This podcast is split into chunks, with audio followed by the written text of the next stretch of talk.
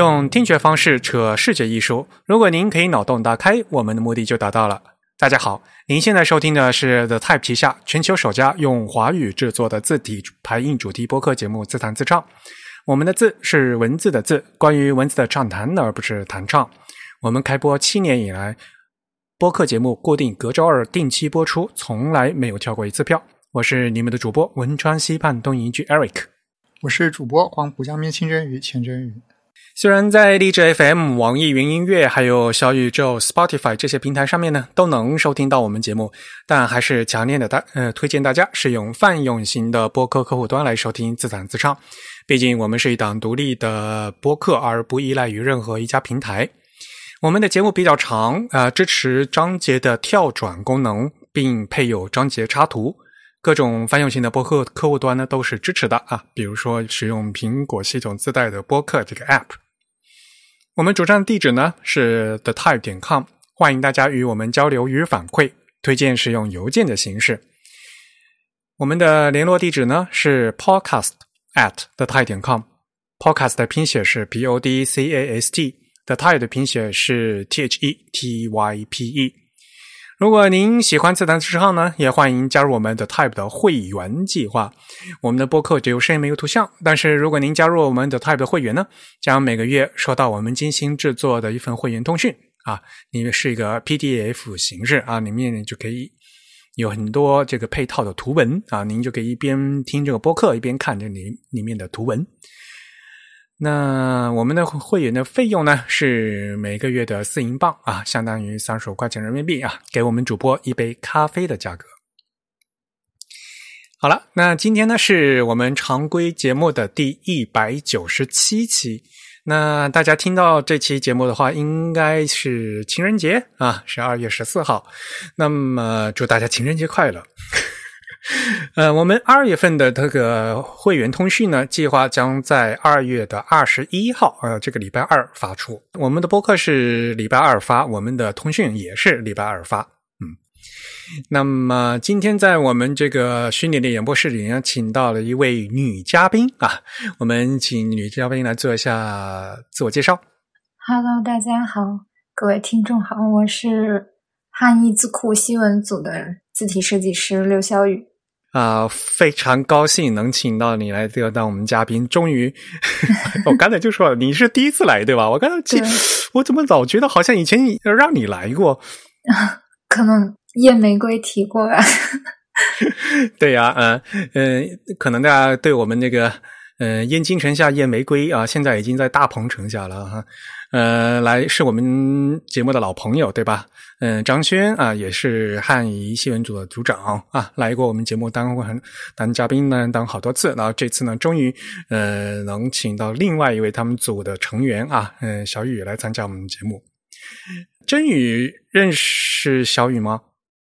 嗯，应该没有见过吧？嗯，哦，我们见过一次。是吗？是在什么地方？我记得是一八年还是一九年？嗯，汉仪在上海搞过一次活动，然后你当时也去了现场啊？那那我应该是在下面旁听的时候。对对对，我也是旁听。好的好的，真于不知道吧？其实呃，小雨是我的学妹啊，这个我知道。之前应该是张轩说过，从张轩这边间接认识。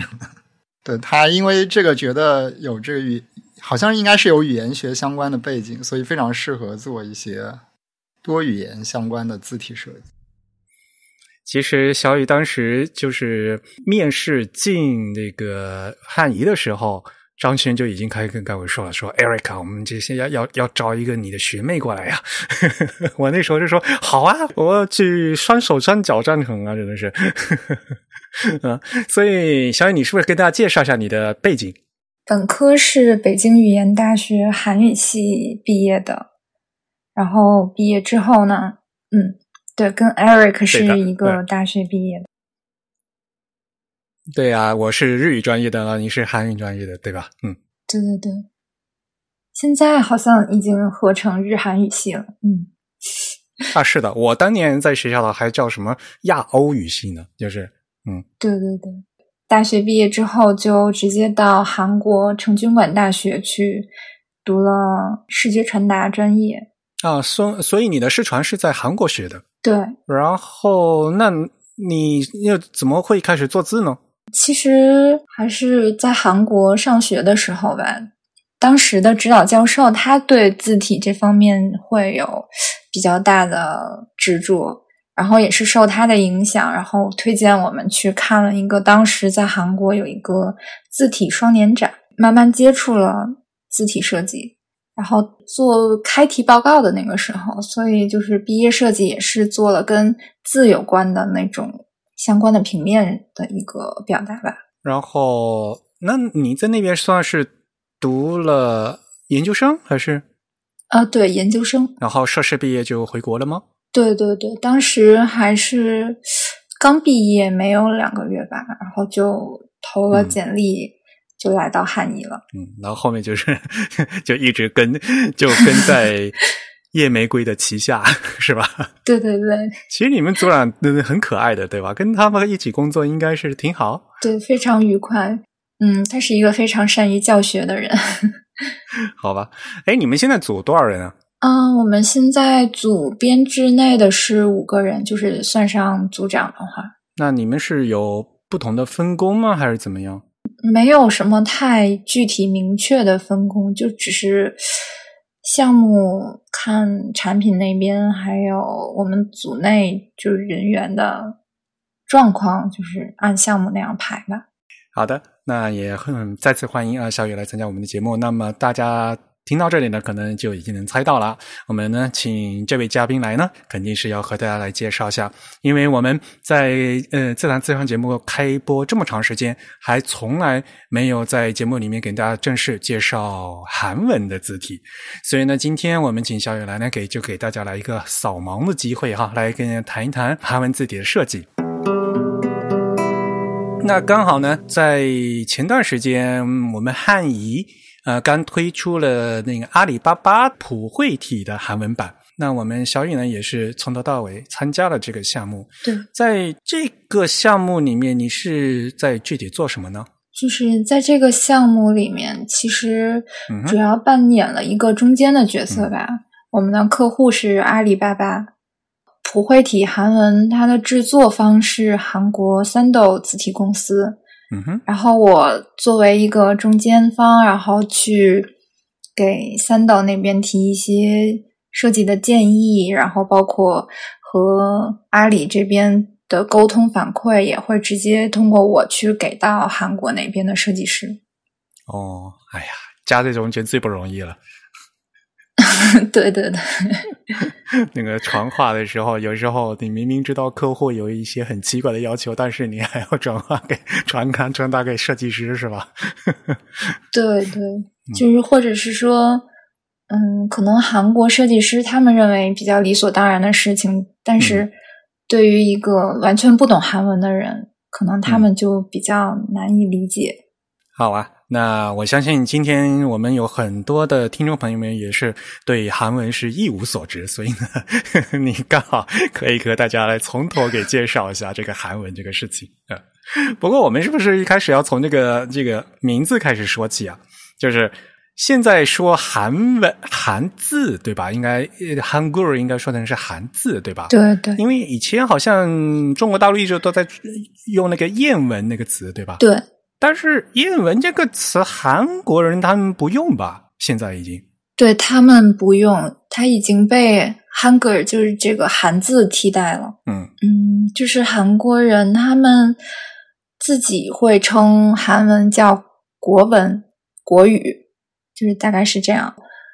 对外来说，他们就会称为是韩文。谚文其实是他们嗯之前对韩文的一个旧称。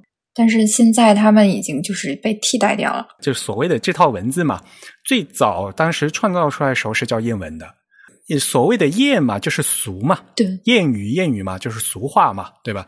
所以呢，就是所谓的俗字，因为就因为有汉字，汉字认为他们当时还是士大夫阶层，嗯，阶层对吧？嗯，知识分子学的是用汉字，那么老百姓的俗字的啊，所以叫他们就管这个叫谚文。这种称法呢，其实就是和日文很像嘛。日文里面管汉字呢，其实叫真名啊，所以呢，他们自己那个叫假名 啊，这是对所谓的大呃，我们的汉字文化圈里面相对汉字的。啊，对自己民族固有这文字的一个另外一种称法，但是呢，日文到现在呢，汉字就不叫真名了，但是他们管自己的那些文字还是叫假名。而在朝鲜半岛的话，呃，他们呢就已经不管这个叫。以前叫谚文，现在他们已经不叫谚文了哈。那在南边呢，他们管叫汉古尔；在北边管这个叫什么超声古尔。这古尔是什么？是字是吗？可以，对对对对，是字的意思。那所以就是翻译成韩字是最标准的嘛？就是因为说实话，韩字和韩文还。感觉还是不一样嘛，对吧？嗯，你那一个个字和那个一篇文章那个文还是不一样，所以我们今天想说是大家给大家介绍韩文字体。那 韩文字体里面呢，有韩字也有汉字，是吧？哎呦，这好绕。然后接下来是不是就要跟大家说一下，嗯，做一套这个所谓的韩文字体要做多少字啊？因为韩文是它是那种拼写的文字。所以它理论上来说，就是按照排列组合，一共有一万一千一百七十二个可能性。但是实际常用的字就没有那么多，就是一般来说会是两千三百五十个。对，但是你们做字的话，就是得全部都做，是吧？对，就是相对嗯正文用一点的或者正式一点的字库，会是做到一万一千一百七十二个字。就是全部做完，但是大部分就是比如说标题字啊，或者是类似美术字这种两千三百五十个这样的一个标准。那两千多的话，还是相对来讲比汉字要容易多了，对吧？对对对，因为大家知道吗？就是所谓的汉字，他们是有那个组合那个。我们今天是不是要 说一些这些术语？我怕大家听不懂。他们叫什么？出生、终身、终身，而且用用这个汉语说“终身”，两个都是“终身”，中间的“终”和那个终结的“终”还不一样，就感觉就像声母、韵母嘛，对吧？声母、韵母、韵尾嘛，对吧？所以要拼起来的话，对，呃，而且那个拼，他们那个拼法，为了组成方块字，呃，有那种上下结构的，也有左右结构的，对吧？还有什么上中下？上中下，然后左上右上左下右下，就所以都是有。对，嗯，就所谓的，嗯，就所谓的声母哈，就是出生的话呢是有十九个，然后呢刚才说了嘛，那跟后面那个所谓的韵母，如果加韵尾的话有五百八十八个，那么如果单纯算排列组合的话，就是十九乘以五百八十八，那就是一万一千一百七十二个。这，但是实际上是。最常用的只有两千多个嘛，这个会就涉及到那个所谓的字符集的问题嘛。嗯，相对来讲，知道，比如说中国有国标嘛，如果国标的话，比如说大家一开始会讲的做什么二三幺二有六千多个字嘛，对吧？韩语的话，在韩国的话，他们那个韩国的国标是叫 KS 啊，叫 Korean Standard 嘛。嗯嗯，老版的那个最早的那个一九八七年的，他们他们当时叫 KS 的 C 的。五六零幺的那个字符集，那里面的那个汉字呢，就是两千三百五十个。其实常用的，你说如果是所有排列组合都做，有一万有一万一，但是实际上，嗯，常用的两千三百多个就够了，对吧？嗯嗯。但是这个我就觉得数据的也差的太大，而且当时那个最早的那个 KS 的那个标准里面，除了这两千三百多个汉字的话，还有汉字嘛？还有四千多个汉字，我记得好像是吧？对对，是有汉字。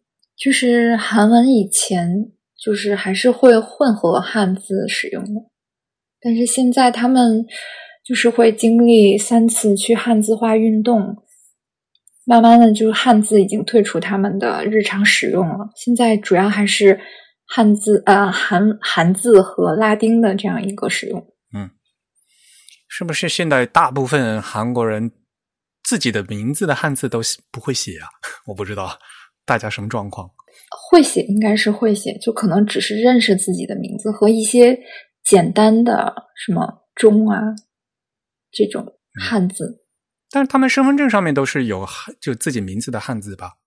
对，绝大部分人有，但是现在好像有极少部分的人他们是用外来词，所以就没有对应的。嗯嗯嗯，对，嗯，就只有音没有字了哈。嗯嗯，好吧。所以呢，就是和这个日语完全不一样哈，因为日文里面呢，现在大家也知道，日文这个书写系统一直都是呃假名和汉字混合书写的，而在韩国呢，像。呃，更比如说朝鲜，朝鲜它是完几乎是完全都不用汉字嘛，对吧？嗯，在韩国的话，如果去看报纸的话，对，会突然会有一两个汉字还冒出来，感觉还怪怪的，那个国家的名字啊之类的，对吧？嗯，就感觉很奇怪，嗯。所以呢，基本上来讲呢是不用汉字，但是他们那个字符集里面还是有汉字。然后那里面的汉字呢是所谓的旧字形嘛，对吧？其实日本汉字也是被简化过的，对吧？按日本人简化过。那中国有中国的简化，然后 韩国他们是从来没有简化过，所以呃，理论上讲，就是韩文里面的那个汉字的那个字形，理论上就是所谓的传统的印刷老旧字形。嗯嗯。那所以呢，现嗯要做一套韩文的话，大概要。嗯，如果是大字符的话，要做一万多，呃，但是感觉的话，应该比较容易做，因为我觉得就是韩文他们那个笔画比较简单嘛，然后是完全都可以拼起来的，做起来是是好像感觉很快的样子。对对，韩文它那些专业讲就是初声、中声那些都是可以算是模块化的，可以复用的，就是部件会很多。所以做起来是非常快，但是，呃，会不会也理论上讲，是不是也有像咱们做汉字的时候需要那个什么避让啊，会会有那样的问题吗？啊，会有，就是他们有一些部件拼在一起的时候，他们也有会像我们撇捺那样的笔画，所以有的时候会需要长一点、短一点，会有避让的这种问题存在。哦，对了，是不是还要和大家大概介绍一下，就是字体的分类啊？就是像比如说，我们说中文的话，是有宋、黑、繁、楷四种嘛，对吧？然后如果是在日文里面的话，是有所谓的明朝体和哥特体嘛，对吧？就是明朝体到国西体。那么在韩文里面是什么状况呢？韩文里面也是像日文那样，就是主要是分嗯衬线和无衬线，他们。也是像日文一样，就是 Gothic，嗯，就是黑体，然后衬线体就是他们的衬线体。我记得好像原来叫明朝嘛，就是就是明朝嘛，嗯，但是到后来他们不是说要改成固有词了吗？啊，对对对对，明朝体，对。就因为那个黑体的话，他们叫 Gothic 吗？还是叫什么 Margun 啊？还是那个 那个叫叫什么？就是就是 Go Gothic 这个词还用吗？就是他们啊，用他们叫 Gothic，然后那个 Margun 是就是平滑的、光滑的那个意思，然后他们就会称为是黑体，就是一个固有词。因为因为那个固有词我就不记得了，明朝我还是记得，因为跟日语很像，嗯，但是他们那个明朝体其实并不是像我们汉字那种宋体，他们是更像楷书的那种感觉。嗯，对，这一点一定要和大家要说清楚，对吧？所以我就说，像日文也是一样的嘛，嗯，日文的明朝体也是怪怪的，日文的明朝体是呃。汉字是我们所谓的宋体字嘛，就是那个一一一个横，右边有三角的嘛。但是呢，明朝日文明朝体里面的假名看起来，我们看起来就像是草书嘛。然后那个片假名看起来就像是楷书嘛。啊，所以日文明朝体就是那样混合的那种体。韩文的那个所谓的明朝也是吧，就是韩他们那个韩字其实看起来很像楷书的那样的一个风格，对吧？对。所以基本上来讲，就是这个大类就是这两种，是吧？然后剩下就是那种各种各样的美术字了。嗯，美术字对。然后我觉得韩文还有一个就是到了近代以后最大的一个区别，就是因为韩字原来是方块字嘛，然后到了近代以后，就突然有一段时间就开始打破方块的那种，就是所谓的有方块字类和不方块的字，是吗？可以那样分吗？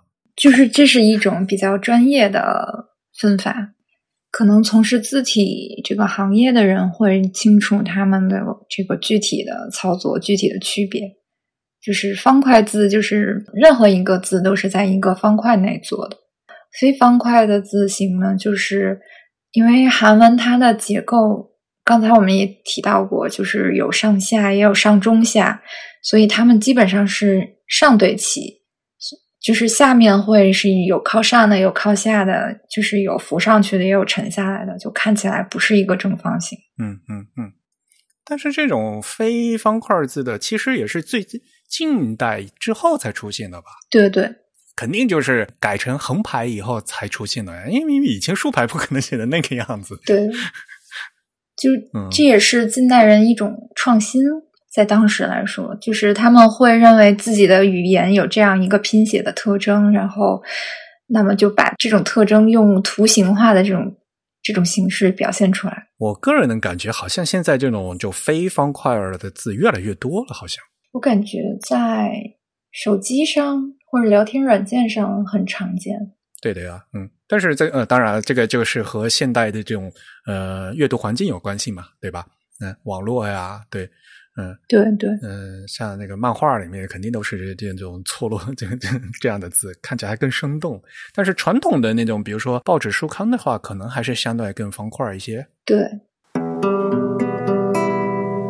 好了，那现在说完了这最基本的这个字体以后，下面就要来讲讲就整体的这个呃，在做这个设计的汉字设计的元素了。就刚才说哈，我们这现在的汉字。都是给它放在方块字里面，但是现在我看好像绝大多数的那个正文的韩文字啊，他们都不是正方形嘛，都好像是做瘦一点，好像就像我们做汉字一般，比如说是做一千乘一千那个字框，还都是正方形嘛。但是好像韩文他们现在都不是就正方形，对他们都会比正方形偏窄一点，就是竖长形，就是。偶尔哈，有时候我就是因为电脑里面不是经常会有那个字体回落吗？就中日韩混文字会混在一起嘛。有时候就不知道怎么回事，设设计那个设置错了以后，就会换成这个韩韩字显示，然后就觉得哎呦，这韩字首先的字儿好小啊，然后那个字变得很瘦，是，嗯，你不觉得吗？我可能看习惯了，好吧。啊，就是在同一同样字号下面哈，就是呃中文字体和日文字体和韩文字体，嗯里面的汉字来比较的话，就明显这个韩文字体他们字面小，那个字显得小。嗯，不仅这个韩字小，汉字也小。但是好像就是韩国人喜欢这种风格，我看好像。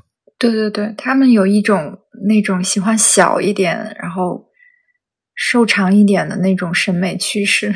不过理论上来讲的话，就是因为现在都是横排嘛。对，横排的话，你把字做的窄一点的话，就是比较也是会节省空间一点。对对对对，会节约效率嘛，对吧？对，嗯，我们当年做那个四元黑的时候，四元黑像中文和日文都是一千乘一千，但是四元黑的韩字的话是九百二宽度。你们这次那个阿里巴巴的这个韩字宽度是多少？九百四十啊，那也是窄一点的。就这这个是怎么定的呀？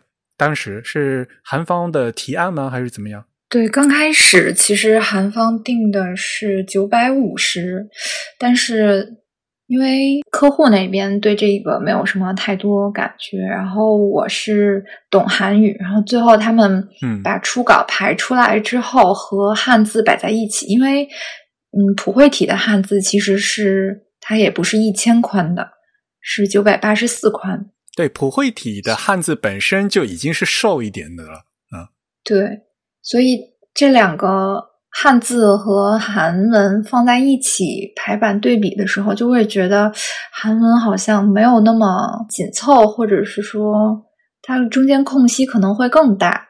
所以我们当时就感觉散散，对对，比较松散。所以当时就说让。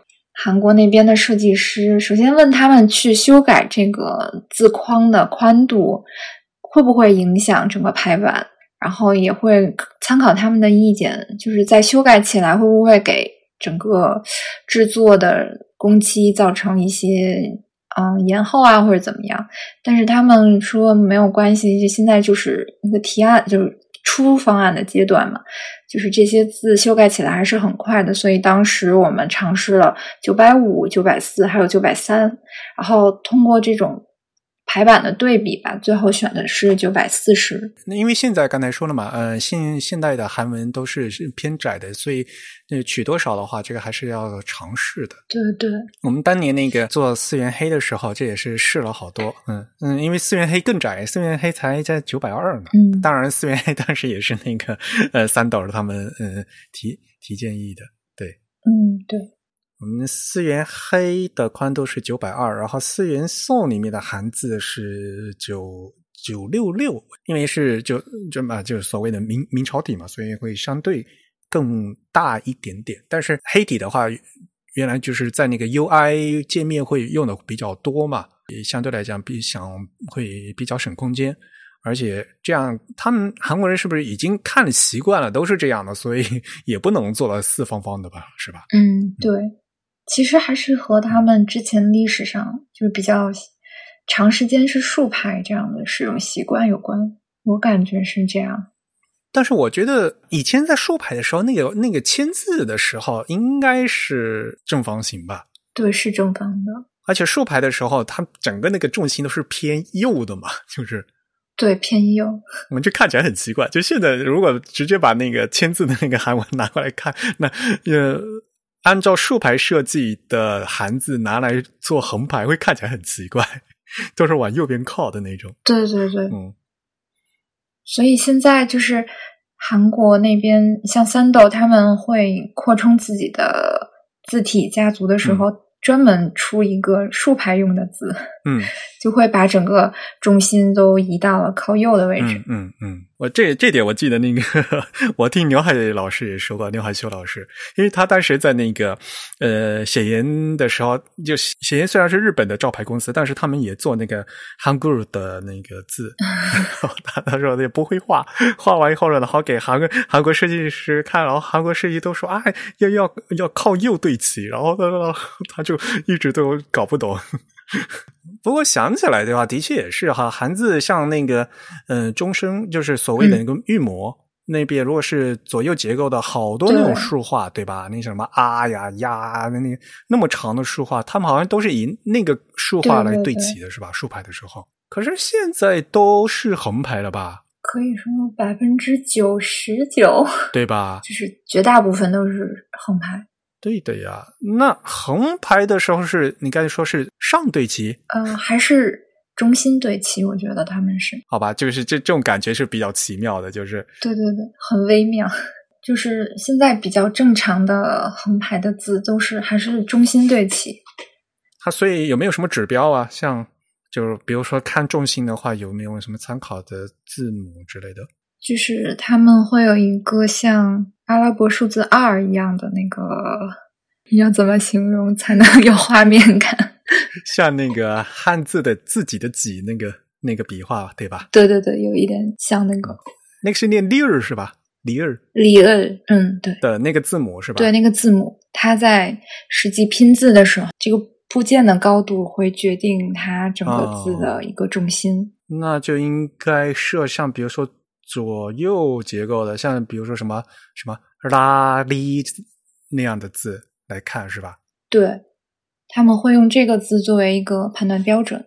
嗯，就是这个部件如果做的比较长一点，就是比较嗯重工大一点，重心中间偏下。然后如果这个嗯里这个部件它比较短小，比较矮。然后就可以判断说这款字是中宫比较小，然后重心偏高这样一个规则。对哈，因为里尔这个像，因为它字形就像那个汉字的自己的“己”一样，它还可以看中宫啊，对，好方便。像那个韩古尔的“古尔”对吧？当当他做韵尾的时候，把进的时候，他在写在底下哈。它可以刚好就看你这个字有多宽，对吧？对，而且它，你看这个字，它横向的笔画和比较多，所以他们在做定笔画粗细的时候，他们有一个介词就是，就是上面一个这个自己的己，中间一条横，然后下面又一个这个自己，他们日这已经是横笔画相对来说很多的韩文字了。啊，就是常用字里面最常用的这个横最多的字，对吧？对，所以就是也会用它的横的粗细做一个衡量的标准啊。哎，这很好玩，哎，这很好玩。就像比如说我们在做汉字的嗯十二个的重点字的时候，比如说那个横比较多的笔画和竖比较多的笔画，对吧？竖比较多笔画像什么仇报仇的仇，对对。韩文是那个什么那个什么三 b u 的那个 那些字吗？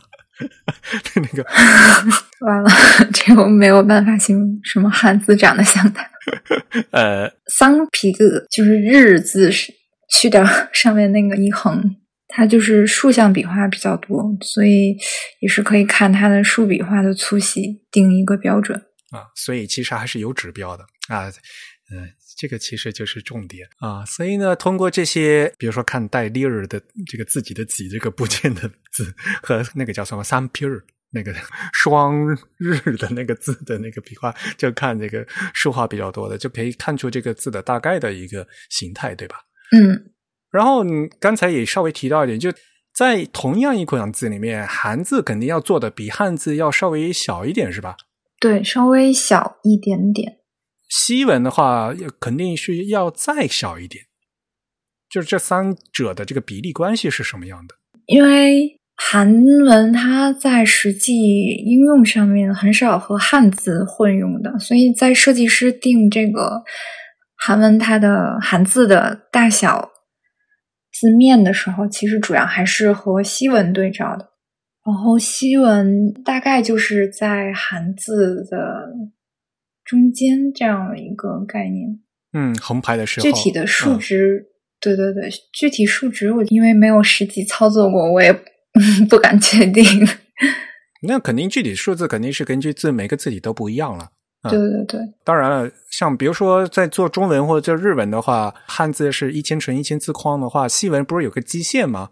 这个基线掐掐在这个一千的什么地方？这个比如说对吧？对，经常做的，比如说有一百六或者一百四，对吧？嗯。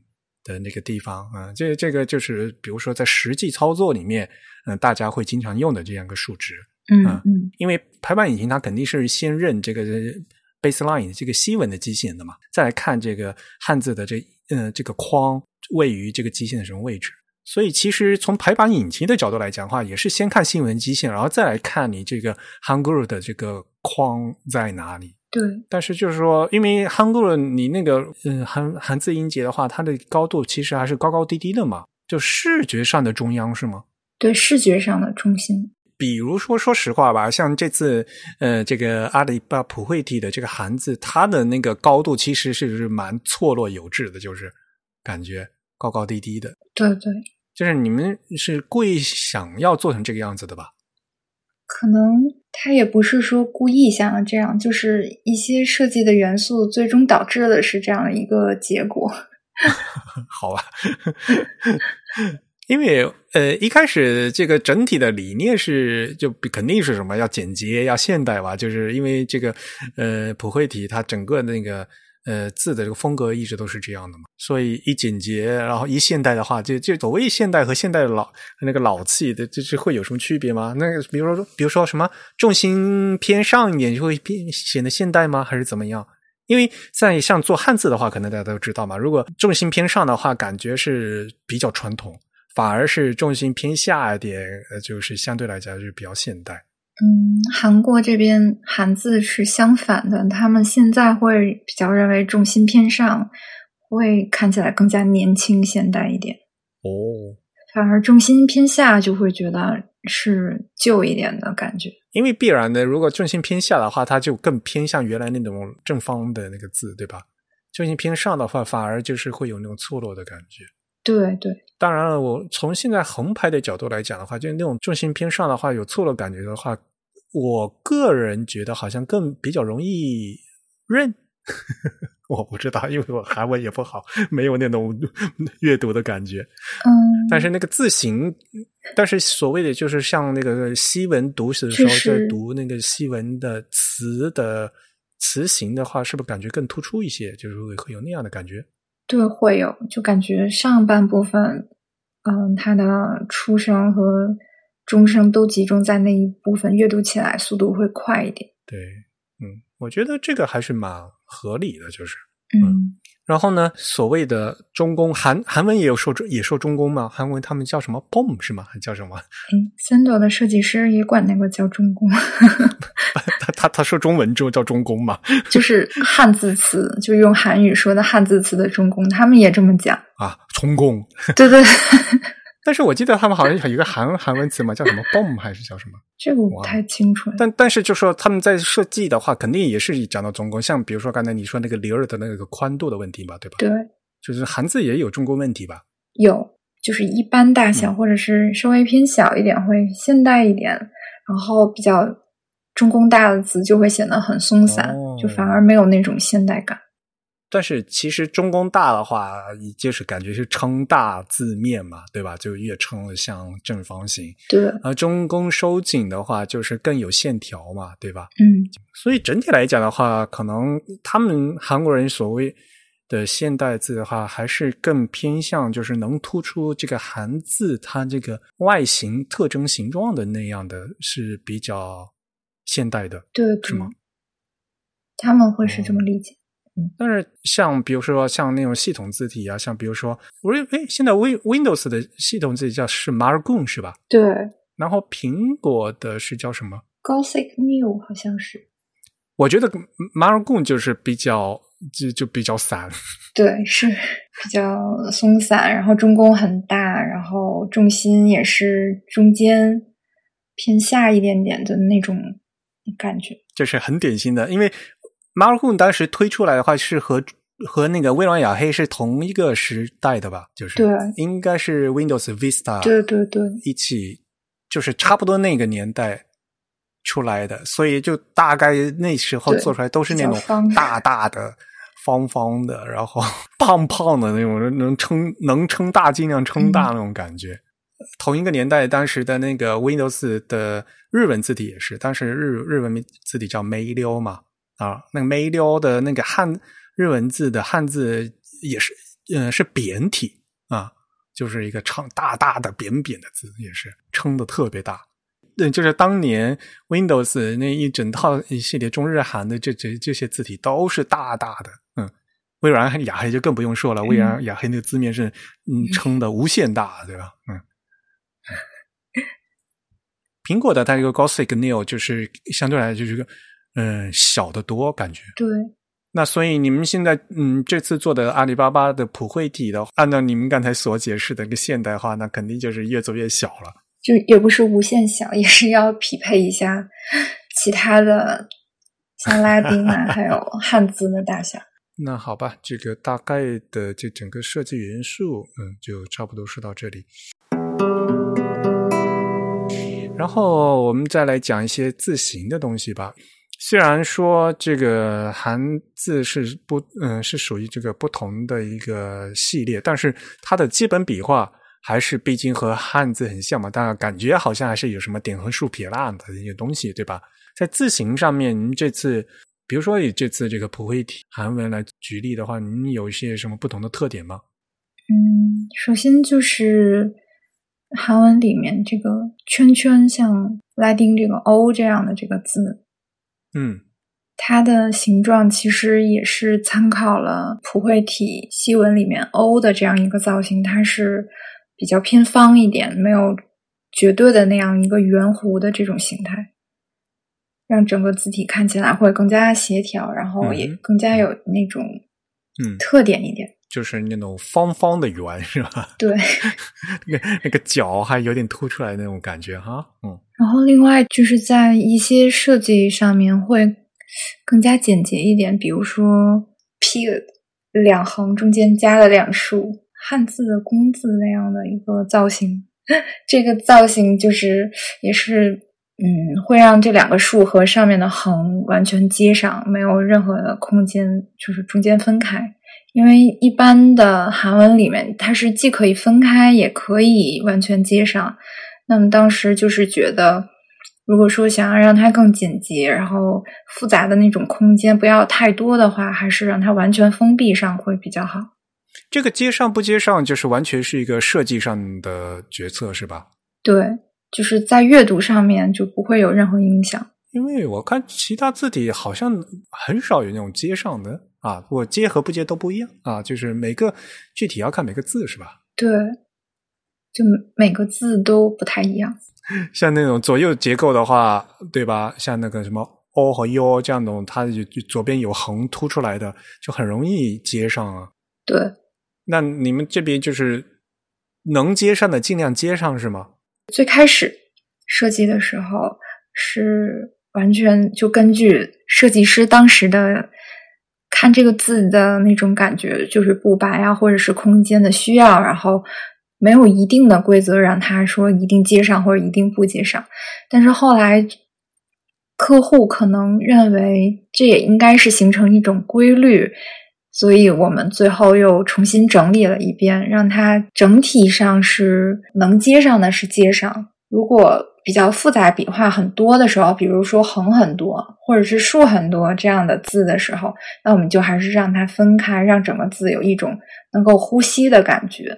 这个是在设计的时候一个思考的点。啊，所以也这个也不是一开始就定的，而是做做到对中途然后慢慢总结出来的是可能就是在我认为，就是韩国设计师他们不会把这个看作一个设计点，可能他们会自然而然的，就是嗯。放接上就舒服，或者不接上就很舒服，他们也是有自己的习惯。那我们就是外行人看来啊，它就是个图形，可能就是一定要有一点规则，这样。好吧，因为我现在看起来的话，你们好像的那个什么 O 的话，好像基本上都是接上的的，对吧？就是那个大 O 哦。对，嗯，对于看起来就感觉好像有点奇怪呀，那像什么。尤其是什么 call 啊、摸啊，就是那种左边是口，就是左边有竖的 那种接起来，感觉好像就是是显得那个 o 的那一横好长好长的感觉啊！对对对，就可能就是强制让它有规律了一点。当然，这个呃，你不你不放大看的话，其实在正文里没有没有什么关系。你你不说还没关系。你呃，刚才你被被你那么说，我认真一看，就感觉好像 还还挺有意思的。就是这个接上不接上的问题，还有还有各种各样的点的问题，是吧？对这个点，嗯，因为韩文他们好像也是在出方案的时候，他们的设计师提出了不同的设计方法方向吧，也算是，就是点可以设计成一个横的那样一个造型，也可以像一个小短竖一样的造型。当时我们也是作为外行，也不是专业的韩文设计师，可能会不太理解这个两个之间的有什么区别。那那韩国三道的设计师就给我们解释是说，那横如果把这一点设计成横的话，可能在一些老字、老黑体字上面会比较常见。然后如果设计成一种小短竖的这样一个处理方法，就是在现代的黑体。会比较常见，那实际上也更多考虑是之后字体的应用环境，比如说像在手机屏幕啊这种字号比较小的时候，嗯，这种竖点的这种设计造型会更加节约空间，能够让字看起来更清晰一点。所以最后我们考虑了整个使用环境，还有字形的样貌，还是决定使用这种竖点的设计方法。然后之后，嗯，我也去，就是借着这个项目，就去学习了一下，就关于这个点的造型。其实历史上来看，韩字它这个点设计其实是比较自由的，就是既可以是圆点，也可以像是一个顿号一样的点，就是很手写化；也可以是一个横，也可以是一个竖。所以。其实，在设计的时候，还是要考虑实际应用吧。毕竟，就是嗯，最后客户的使用才是决定这款字形态比较重要的一个点。在这个案例里面，当时只有两种选项嘛，就要不然你是竖点，要么改成横点。其实你要是做成美术字，那我就改成斜点也是可以的吧？对吧？对，完全可以。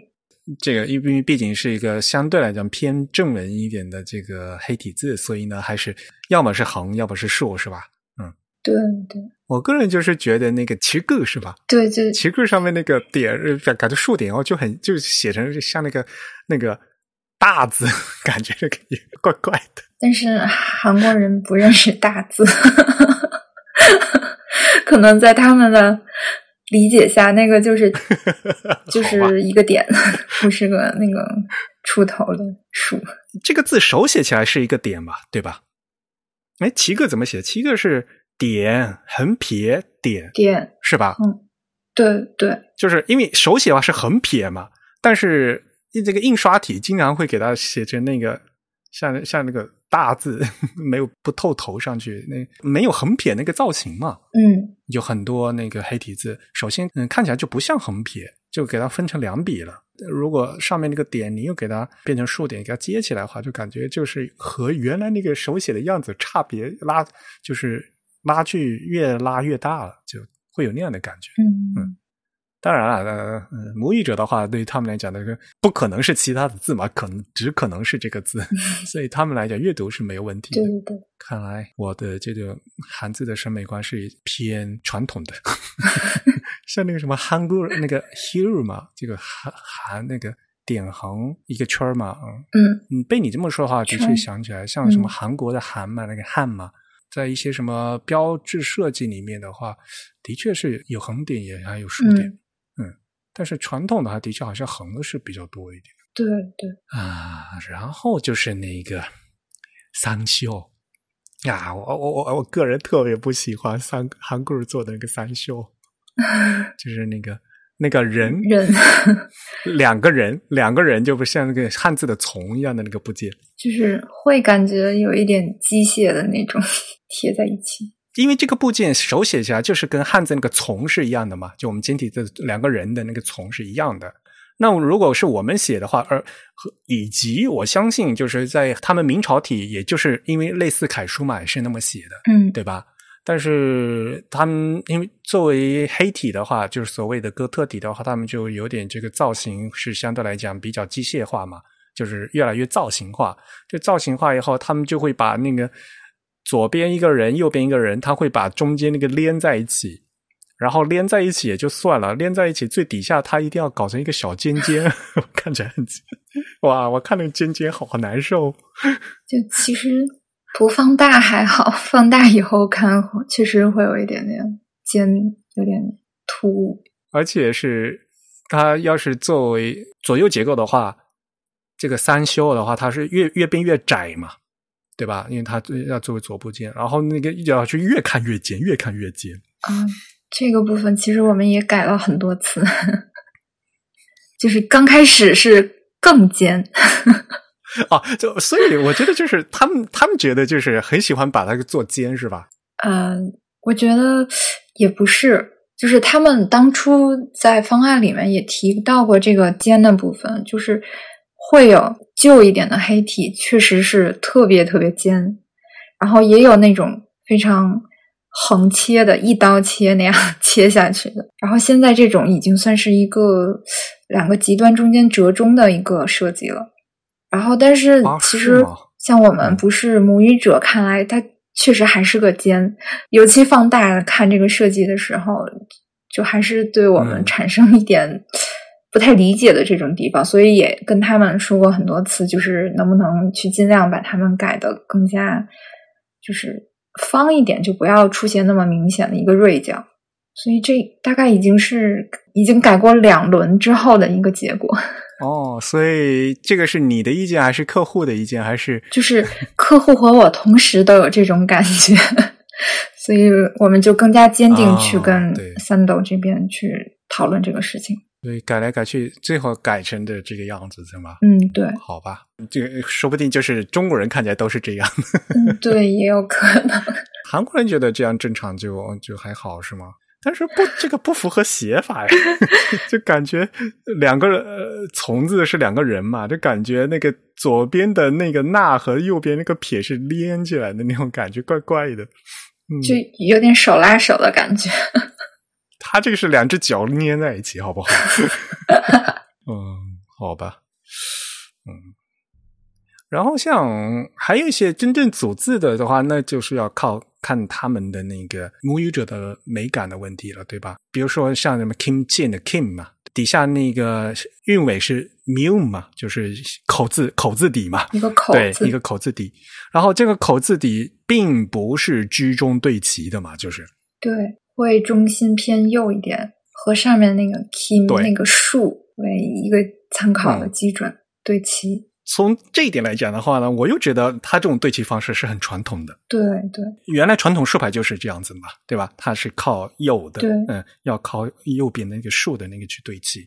所以凡是那种有这种上下结构的，有这个帕进韵尾的，好像它都是稍微往右对齐的。对，是，嗯、不是完全居中，就是中间偏右一些。所以就是不太了解汉字的人，就会觉得上面左上的这部分怎么感觉要掉下来？对的呀，啊，而且哈，像这种的话，原来是竖排的话，就不会有那种，就不会有这样的感觉，反而是横排以后就突出了这种好像要掉下来的感觉，就对每个左上角的这个部件都被悬空了嘛。竖排的时候不会，因为竖排的时候，因为它是右边对右边有撑着，有一个杆子撑着，所以感觉还好。嗯，这个横排以后就感觉是嗯怪怪的。所以我个人哈，原来还在想了，就讲说，因为从竖排改成横排以后，它可能会把重心性稍微往左移一些，就是整体来讲啊，相对来讲，像那个 Windows 那个 Markdown，它就相对来讲就没那么偏嘛。对不过韩国人他们还是习就是习惯了，就是因为这个字传统原来是这样子的，所以他们还是喜欢那样组字，是吧？嗯，可能对，或者嗯，他们现在也是说做横排的时候会移一些，尽量的靠近中心，但是绝对不会放在正中间。然后也是会哦想、怎么说，就是他们一种民族性，会觉得这是我们自己的字，所以我们更要去展现它的传统。会现在会更加强调这种民族的感觉，所以他们包括韩国也有韩字日，就是每年都会纪念一下。嗯，对谁是世宗大王生日吗？不是哈，嗯，嗯，不是他的生日，但是对他们有韩字日，对吧？对十月九号，Hangul Nar 对就是韩字日，嗯对吧？Hangul Nar Nar 是日嘛，对吧？嗯，韩国是定每年的十月九号，但是朝鲜定的是每年的一月十五号，然后中国的延边定的是九月二号。为什么我看到是农历的九月二十九号？那个市民正音嘛，嗯、市民正音当年发布是一四一四四六年的农历九月十号，相当于公历的十月九号，所以他们现在换成公历的就十月九号了。哎，好吧，是不是还要跟大家介绍一下过市民正嗯训民正音？就是世宗大王搞出来的一套他们国的一本书，对介绍他们文字的 嗯，规，也不能是介绍，是规定。因为韩字在全世界的字嗯文字里面是很特殊的，就是它韩字是明显知道，就是有一有一个起起点的，就是以虚名正音为起点，而且这篇文章它是以这个汉文，就是古文言文写的。嗯，国之语音异乎中国，对 与文字不相通，故于民有所欲言，而终不得生其者多矣。就是他是以这个文言文写的，大概意思嘛，就是我们国家的 呃语音和中国不一样，但是没有文字，所以呢，呃，我们有很多老百姓呢，虽然会说话，但是没办法写，那因此呢，我就造了这个字，然后让大家都能写，就是这样子了，对吧？嗯。但是那里面的很很多都是那个古韩文嘛，所以姓名姓名阵里面有好多字母到现在就已经都不用了啊。嗯，要不然你去看那个好说什么点啊、三角形啊，就是还有那种那是古韩字的东西。对现在呢已经不用了。嗯，现在的这个韩字的话，已经相对来讲是嗯简化了好多了啊。嗯，当然了，说到古韩字的话，嗯，Unicode 也是收的，所以我们在做思源颂的时候就补了好多这个古韩字啊，所以思源宋体的话是支持常用的古汉字音节是有做的。嗯，哎，这是你第一次参与这个汉字的字嗯字体项目设计吗？对，这是第一次，所以感觉还挺难得的。觉得怎么样？和韩文韩国设计师就和三岛他们那边交流，嗯，很顺畅吗？对，还是可以。就是因为 我本身也是学韩语专业的，所以邮件日常交流沟通上都没有什么问题。而且，其实他们对能够做这个项目也是很觉得。很难得的一个机会，也很珍惜。所以这中间除了就是项目日常的沟通，其实还有更多一些关于字体设计上面的沟通啊？是吗？他们会问你这个为什么汉字中文字体是这个样子？是吗？他们会提这样的问题啊？对对，会问。哎，他们能能，比如说那个主创设计师是谁？比如说跟你对接的人是谁？前前后后有好几位。就是主要最开始的设计的负责人，现在好像是在休假当中。他是姓朴，帕普米。他是算主创是吗？然后也也有好，因为也有好多人吧，估计。他是一个主要设计师，算是一个团团队的负责人，然后手下有两到三个人参与了。所以这个项目从头到尾做了多长时间啊？因为你们发布的话也是最近。这段时间才发布的嘛？嗯，刚开始制作是其实是二一年开始啊，那么早啊！二一年对，四五月份那会儿开始的，然后一点一点，就是因为是三个字种的韩文，然后最后到验收是到十一月底、十二月初，那经过了差不多半年的时间，六个月。你们这次为什么定呃做三个字重呢？这这也是客户定的是吧？对，因为本来那个普惠体的汉字的话字重蛮多的呀。对，然后就嗯选其中最最最常用的三个字重。所以现在我看成品的话，就是所谓的中间的 regular，然后呢 medium 和 bold 是吧？对。所以反过来讲，现在。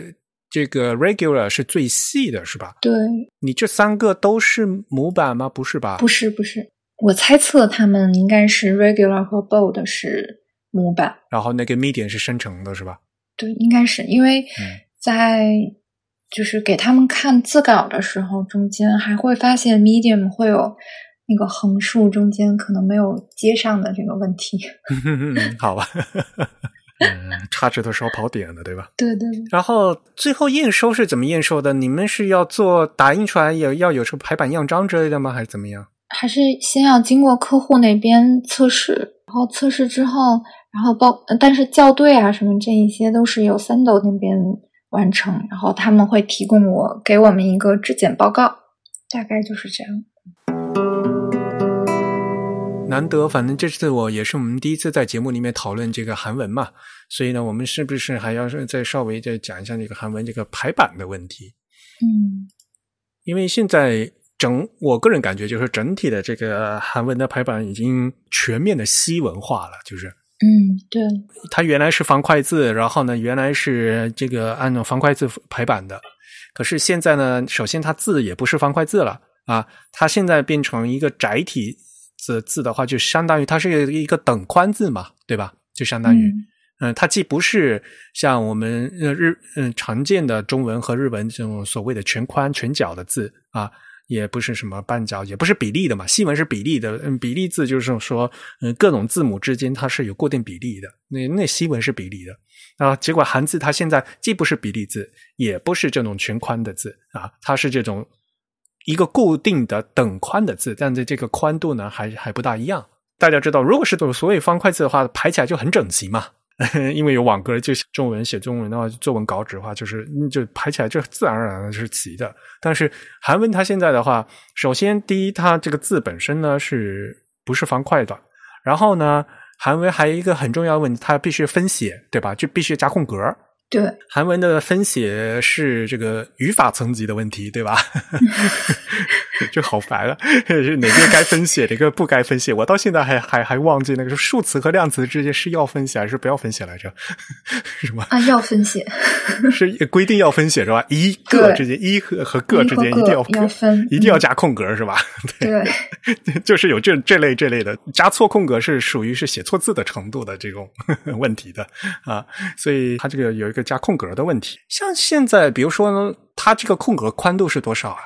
它是跟着拉丁的空格走的啊，比如说哈，在很多这种老老式的那个拉那个西文字体里面，很多他们那个空格都在都是做成，比如说三分之一个 em，嗯，对吧？就三百多嘛，就在大概做的那种。因此，你想全宽的字，如果它是全部都是方块字，然后空格也是空一整个空格的话，那排起来还是齐着的嘛，对吧？现在呢，它的字首先它是等宽的了。然后呢，它那个空呢，又是以都是理论上是西文的空，对吧？比如说我假设它是三分之一空，对吧？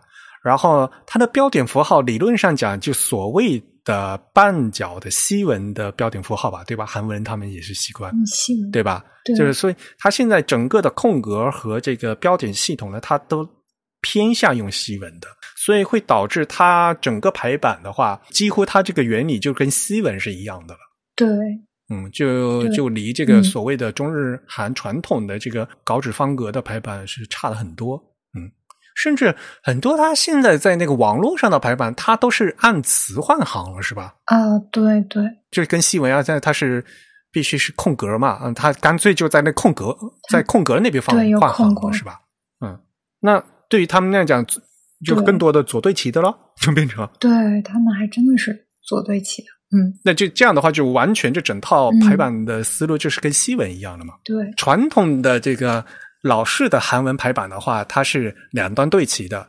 换行的话呢，既可以在这个空格的地方换行，也可以各个地方都能换行，对吧？只要不不是标点符号的地方都可以换行嘛，对吧？嗯，所以这样的话呢，变成对于排版来讲的话，它就可以换行的地方，嗯。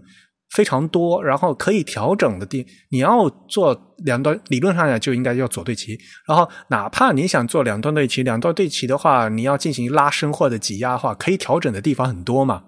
嗯，所以韩文很容易排的很匀。嗯，然后加上韩字本身它那个笔画就很少嘛，又不会像汉字这样的有什么多笔画和少笔画这种这种差距很大。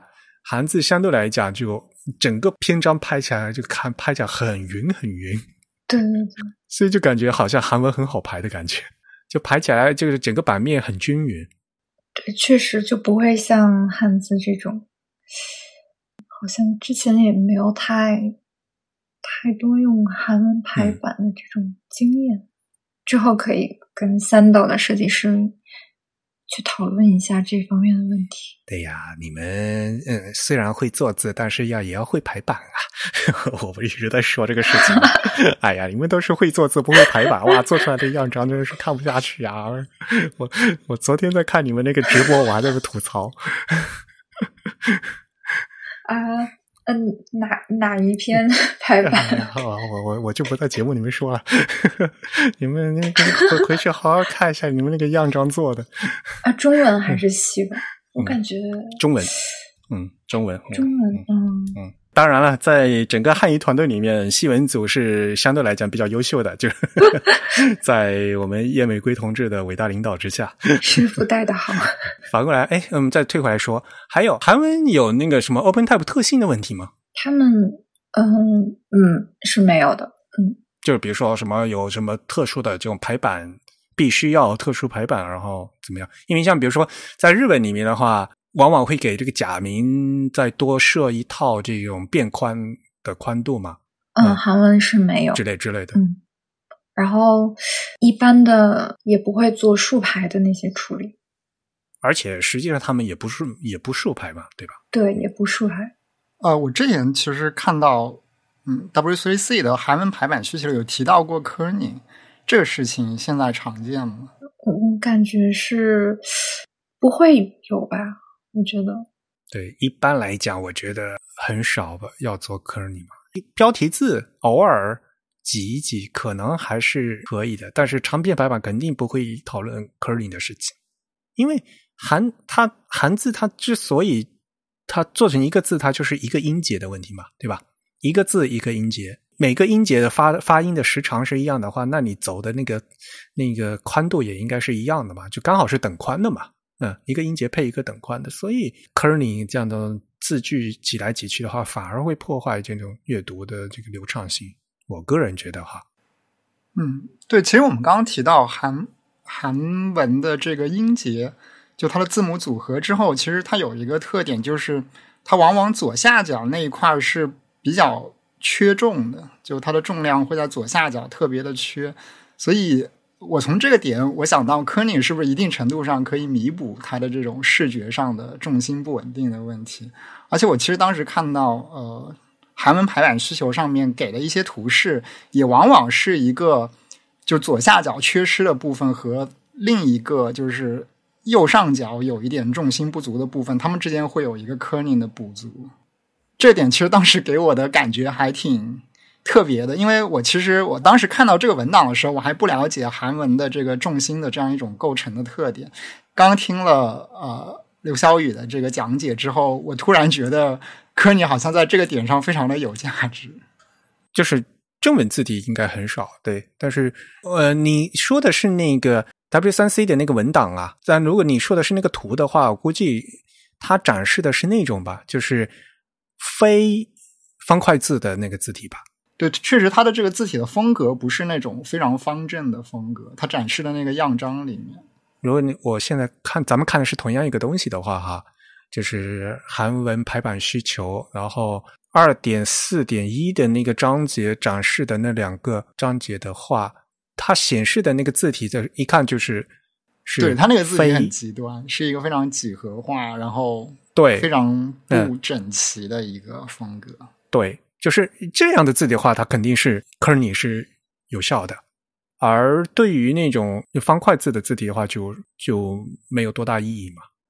而且从理论上讲来讲哈，嗯，刚才我们一开始在节目一开始我们知道嘛，就是现代韩文音节的话是单纯按照排列组合的话是一万一千一百七十二个嘛，嗯，那么如果你要。进行 kerning 的话，你还是得分组的。如果不分组的话，那这个完蛋了。这个排列组合要要有多少啊？对对对，这个在需求上其实他也是提到了他们做 kerning 的一个分组的策略。嗯，我相信就是在韩文的正文排版里面呢，是很少有这样做 kerning 的。嗯，对，刚刚说到这个重心对于这个非母语者来说不稳定的状态，其实我还有一个问题就是。因为我们刚刚也提到了韩文的音节字符啊，对，其实我我们是不是要说一个点，就是韩文它其实是由字母然后构成音节的，但是它在历史上的编码方式其实是有一个改变的，对吧？就是它最早似乎并不是直接用这种音节的方式来编码，它尝试过用字母来编码，然后希望排版引擎来用字母拼接成音节，但发现这个做法并不合理，是不是有过这样子的一个？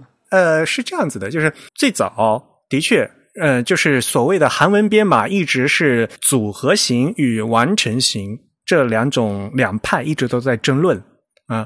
而在最早最早，呃，因为在电脑信息化的时候，最早的韩文编码它是组合型的，就是它只给字母编码，就是它的编码呢只是给声母编码或者给一个韵母编码，然后呢临时给它拼起来。因为韩文是一个很规范的这个可以拼起来的这样的一个 一个韩字嘛，嗯，我记得好像是上个月还是前几个月，在我们 Telegram 的那个听众群里面，到现在还有有有听众在问说，为什么韩字还要占 Unicode 那么多的码位，就而不不不应该是临时拼？大家可以想象嘛，就是呃，编码的话，如果你用组合型的话，嗯，虽然很省的编码，但是这样种临时拼的话，拼出来这个字，第一不好不好看，啊，第一不好看，而且呢，很费这个排版的功夫。韩文的打字机当年就是，我们我们哪怕现在打字的话，就是韩文输入的话，也是用那种键盘嘛，就是左手是所谓的声母，右手是韵母的那种。就左右左右的那个双键式的嘛。然后韩文打字机当年它那个打字的版本的话，就是一个键就是左右这样拼临时拼起来，这样这样组出来的字啊就很不好看。你省了编码，就反而就会让后后期的很麻烦。因此到了后面呢，比如说在最后的韩国的国标啊，就是呃 KS 的呃，当时是叫 C 五六零幺这个编码，它呢就干脆呢就是嗯是组合型的编码，就是事先把这些排列组合全部都它叫预组预组合啊，都已经编好了再来做的。实际上，在 Unicode 里面呢，是两边为，因为它有一个向后兼容的问题，所以在 Unicode 里面呢，它是分成了好多个区块有这个字母的编码，然后呢，也有组合的编码，然后这个预组合的编码呢，还有通过规范化的形式呢，是可以分解成，就是如果你是用了那些老的分开的那个组合型的编码的话呢，比如说咔，嗯，这是。科加上啊等于咔这样一个组合形式呢，它都是可以通过规范化的形式呢，帮你呃直接替换掉，从这个组合型转成完成型。这在最初的这个 Unicode 的这个编码的时候，都已经帮你设计好了，是通过规范化的形式进行做的。嗯嗯，行啊，说回我刚刚那个问题，就是。我们刚刚说到，其实韩文的音节、它的字形、它的 glyph，其实它的整体的重心会相比于，比如说我们认知中的汉字以及拉丁字、拉丁字母来说，它的重心会偏上一些的。那我其实，呃，我其实最近工作中接触到一些这个所谓的排版国际化的需求。呃，我其实有一点比较好奇，就是说，我们知道拉丁字母其实它的基线是在这个下方的，我们一般认为拉丁字母是坐在基线上的，但是韩文它的重心偏上一些，就像艾瑞克来形容的，它某种程度上有点像把字挂在一个呃上方的基线上那种感觉。当然，韩文它的中它的这个基线没有像呃印地语系的那些文字一样，它有一个明显的上方的基线。呃，所以它还是会有这样一个问题，就是说，如果说韩文跟拉丁字母混排，啊，这个需求肯定是非常常见的。那他们两者之间的相互的对齐方式，会有一些什么样的考虑，或者说有一些什么样特殊要技术处理的地方吗？又或者说他们在做一个字体设计，比如我这个字体中也包含有韩文字和这个拉丁字母的时候，他们之间相互的这个对齐，相互的这个视觉重心的平衡。会有一些什么样的呃实践上的做法？刚才小雨说是视觉上的居中 对齐是吗？横排的时候，对他们主要就是一个视觉上的一个感觉，就纯靠设计师的眼力来调整是吗？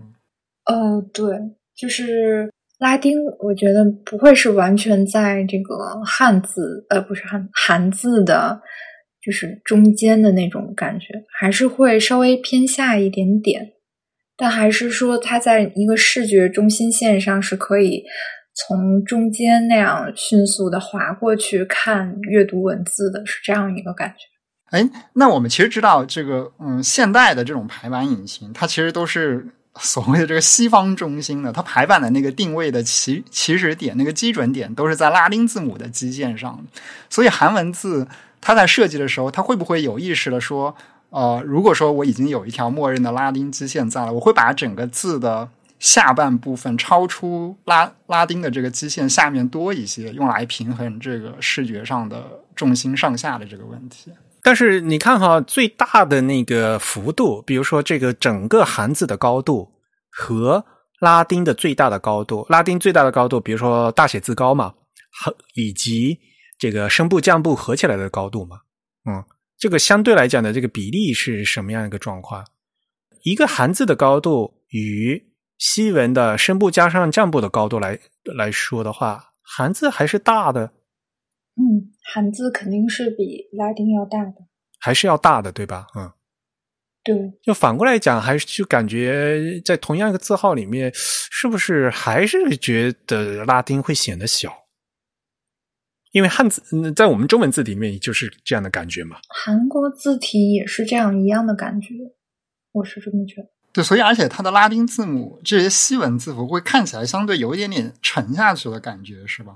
我其实之前看 Apple 的这个韩语的官网，我就觉得它的这个呃西文字符有一点点往下沉的感觉，就好像不是很稳定。我开始以为是他自己做的这个字体本身品质有问题，但刚才那么说，其实这是一个常见的情况，对吧？我觉得是会有这样这种感觉，但是肯定在位置上不会说故意让它沉下去。至于你说你什么感觉？你认为就是在韩文里面，呃，这个拉丁掉下去？对，我就觉得在韩文和西文混排的时候，整体上西文会感觉有一点点掉下去。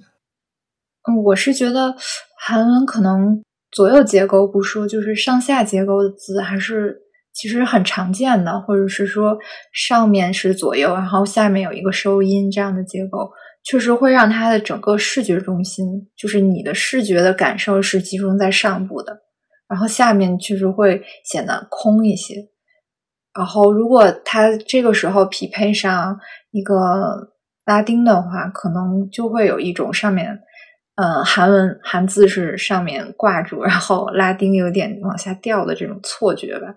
嗯，特别是如果这个拉丁有很多降部字的话，对对对。然后比如说 Apple 的那个有 PP，就真往下的。嗯，对，那就意味着其实。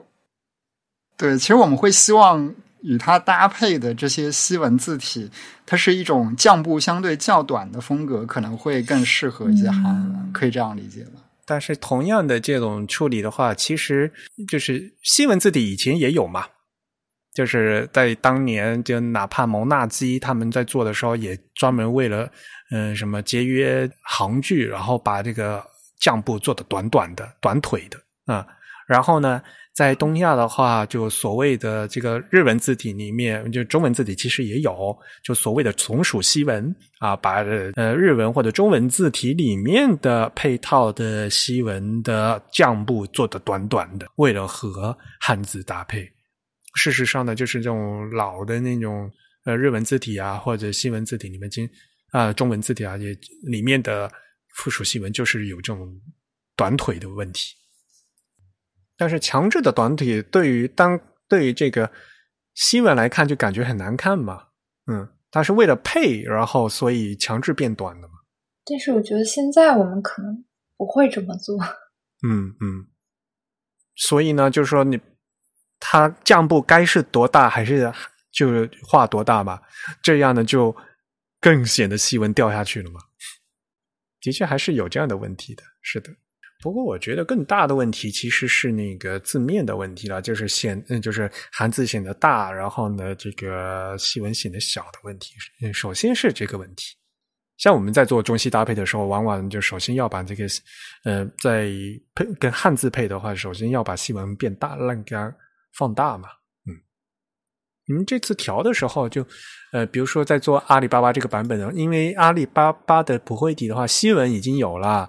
然后汉字也是已经有了，但是呢，你们可以再再进行再调嘛，对吧？而且这次你们的这个汉字字体里面也是有汉字的嘛，是吧？对，其实汉字是我们这边用繁体的字形后加上去的。我看出来，所以粗度都不一样，嗯，是吧？对，我看这个 regular 的汉字比韩字要细得多，我个人觉得，嗯，当然了，没关系啊，这个加上去，一韩国人他们不用，嗯，但是你们改过吧？就应该不是繁体吧？就是啊，对，会会改过，因为韩文里面的韩文汉字都是旧字形，所有的那些都都要改，嗯嗯，但是这个。我们刚才说的这些 metrics 这些度量的设定方面的话，一开始肯定就是韩三斗他们那边也是考虑过的吧？对对，韩国的设计师他们在做这种韩西搭配的时候，他们会就像我们中国设计师一样，这种另外另外搭嘛，也应该会有吧？嗯，是说找一个韩国的字体，然后搭一个其他的拉丁？对呀，会有这样的用法吧？嗯，会，肯定会的，会嗯。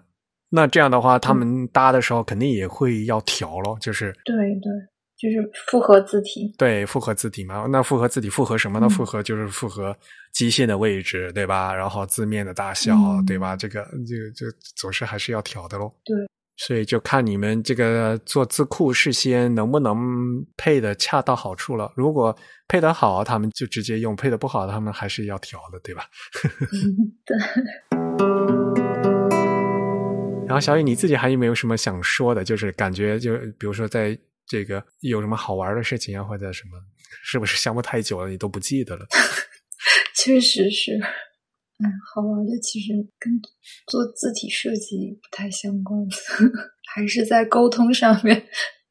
比如说，你知道，就是国内我们沟通发邮件都会比较不会说一些有的没的那些客气的话，但是我发现韩国设计师每次发来，先先来问候一下，然后最后还要寒暄嘛，还要注上什么啊、呃要注意不要感染啊，什么身体要保重啊，啊 或者是到到秋天了，然后最近天气嗯非常好，然后有好的心情啊，这样的。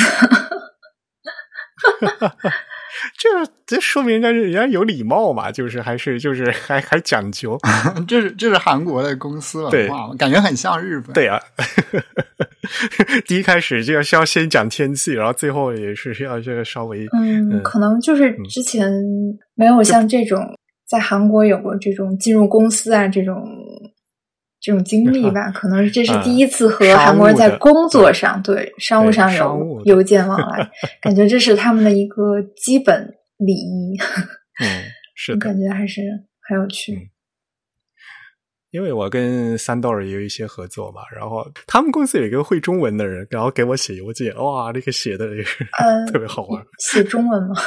对对，给我写中文，但是呢，他虽然他写的是中文，但是我我读的这个中文感觉很像是日本人写的中文，知道吧？就是就是那种 客套和礼仪。哦，我我不我我并不是说这个客套是见外哈，我就觉得他是特别讲礼貌，就是对对对对，会有这种感觉。特别好玩。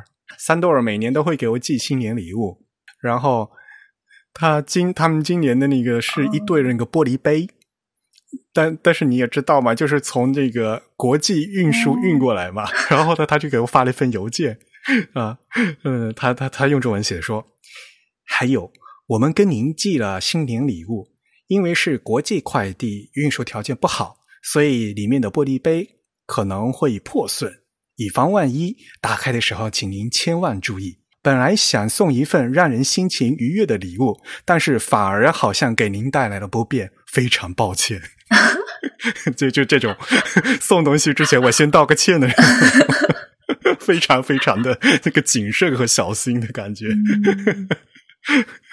没事啦，就就其实我就想这样说的那个，但是他们就是非常 非常恭恭敬敬的这样啊，挺特别好玩。讲礼貌嘛，毕竟还是儒教国家，嗯，他们还是很非常讲礼貌的。对，嗯然后像这些，因为嗯你是参加嗯这个韩资项目的话，他们其实这设计师都是蛮有经验的，对吧？而且我整体觉得三豆儿他们也是非常欢迎，就是把韩字的这些设计的知识，就是告诉给嗯，就是公开给其他国外的设计师，就是大家都可以来做韩字。嗯，你自己会不会以后也想做个韩字字体之类的？对，其实一直都很想尝试一下，但是还没有开始。就是嗯，今年有机会尝试一下吧。在西文组的话，对吧？呃，以前叶玫瑰也说嘛，嗯，是说是说西文组，但是其实就是除了汉字以外，所有的杂活都得做的。对，这个没有关系。呃，梁海修当年他进写研的时候，也是只画符，只能负责画符号，你知道吗？哦，嗯，轮不到他做汉字的，所以他牛海修会去做汉字，也是因为这一点。他就专门做什么块弧啊，做的什么那个什么乱七八糟符号，知道吧？他感觉他刚当时大学毕业刚进写研的时候，嗯，大家都是这么这么过来的。昨天开会，朱老师总结还说他现在在半山腰，然后我们都在想我们在哪里。朱老师说他在半山腰是吗？对，朱老师在半山腰的话，你们就呃从山脚上慢慢往上爬呗。呃，年轻人体力比较好，总是可以有机会超越的。梦想还是要有的嘛，万一实现了呢？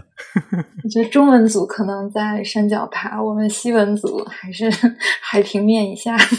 不过还好吧，我觉得前几期节目我也是说过嘛，就是咱们汉仪这个西文组的这整个的质量的提高，这是业界有都是有目共睹的。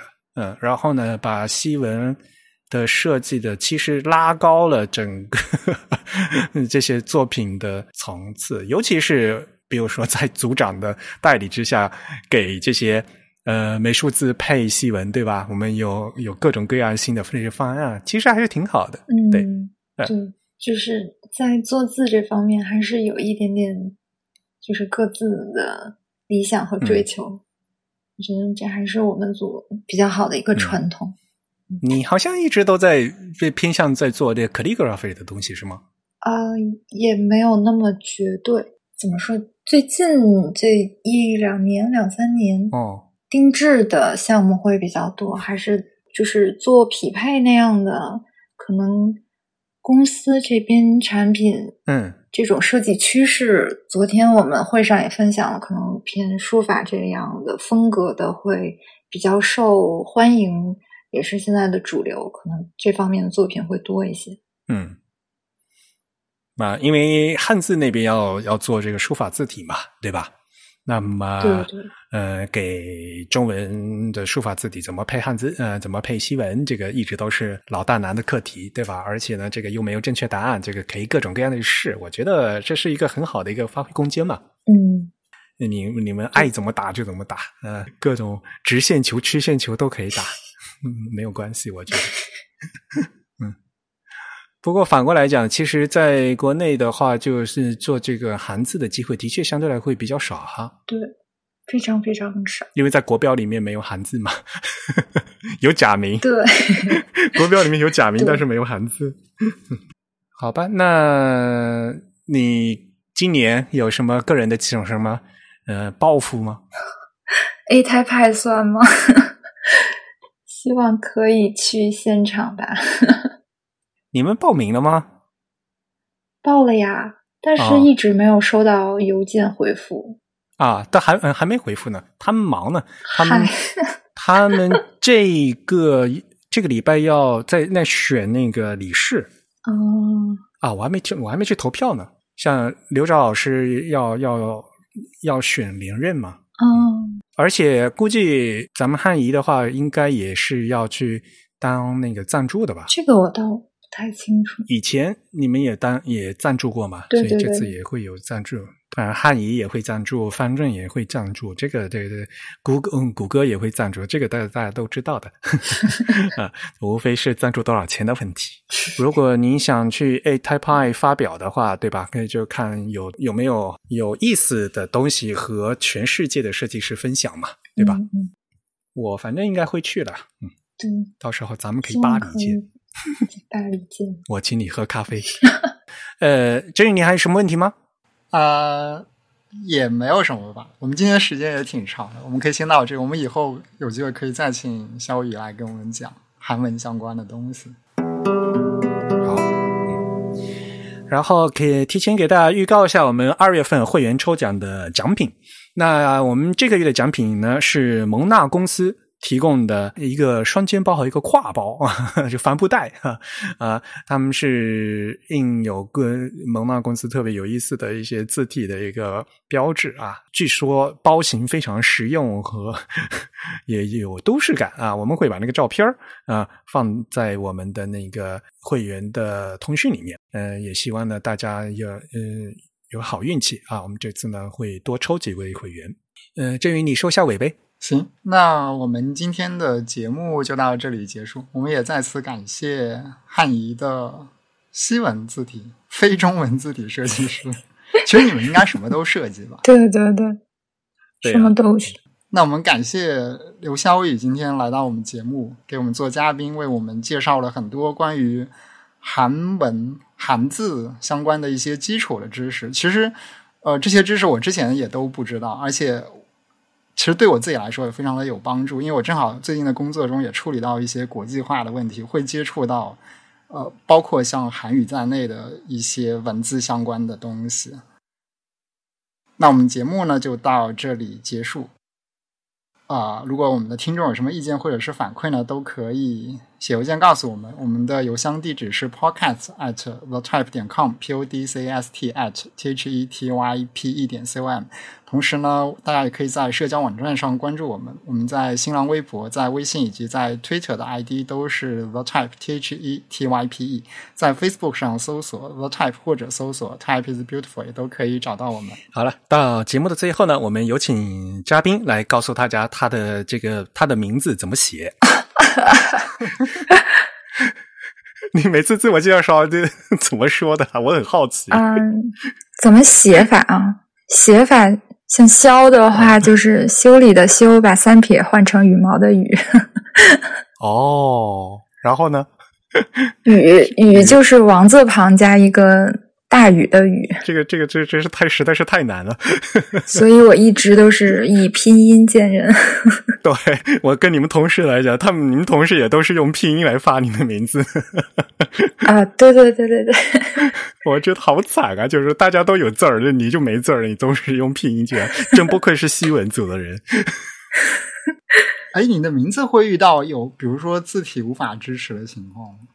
很常见，就跟刘畊宏的“畊”一样。没有，你这两个字“二三幺二零”呃，“二三幺二零”没有吧？没有。所以就是去韩国上学读研那两年就还比较幸福，因为我是个外国人，就是永远都是写拼音就可以。啊，而而且发音也很简单嘛，所以嗯，用韩语念的话也还可以，对吧？用韩语念念叫什么？错误是吗？对，错误。错误。然后也有像教授的话就会念 so you 啊，就是因为用那个拼音念的，嗯嗯，音。音汉字音是念错误才对，对，不过还好了，反正那字儿的确是写不出来，太难了。好，非常感谢我们的嘉宾刘小雨啊，也欢迎哈我们这个戏文组的小伙伴们多多来参加我们的节目。好，本期节目由 Eric 和郑宇主持，是由 Eric 在 Mac OS 上剪辑制作完成的。我们请到的嘉宾是刘小雨，我们讨论的是韩字字体设计。感谢大家收听，我们下期节目再见，拜拜，拜拜，嗯，拜拜。